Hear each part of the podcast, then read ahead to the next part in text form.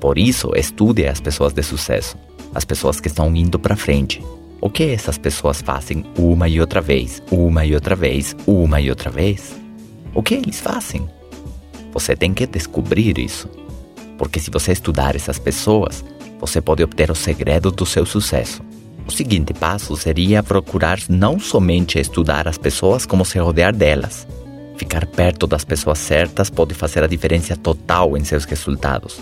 Porque, como mencionamos no CD número 1 desta coletânea, nós somos influenciados pelo meio ambiente e pelas pessoas que nos rodeiam. Na realidade, hoje em dia, com aparelhos de última tecnologia, se está estudando a neurociência. E eles descobriram que o nosso cérebro modela e os nossos neurônios criam um efeito espelho com as pessoas que estão à nossa volta.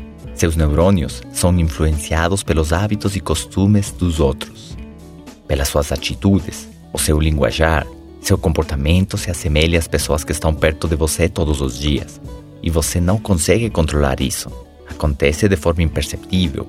Sair dos trilhos por influência dos outros é fácil. Isso tem a ver com a sutileza do fracasso. De forma sutil, eles vão nos empurrando para fora da estrada. Se eles nos dessem um empurrão brusco, nós iríamos perceber, mas eles se encostam em nós e pouco a pouquinho vão exercendo essa pressão bem de leve. Finalmente, nós iríamos nos desviar bastante do nosso rumo original.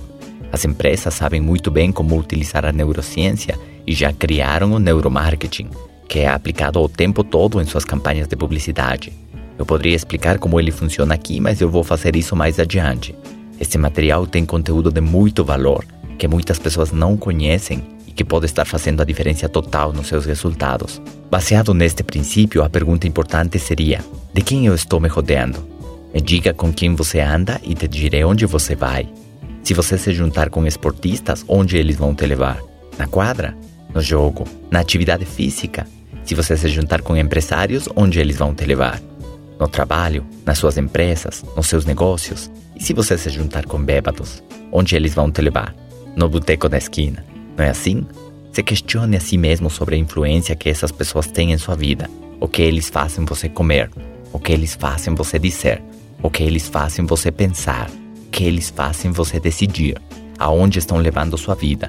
E quando descobrir, se pergunte: Isso está certo? Porque se a resposta for isso não está certo, Lembrem que o fracasso se contagia, como uma gripe. Assim também você pode se tornar negativo ou pessimista, ou agressivo, se estiver com pessoas dessas características.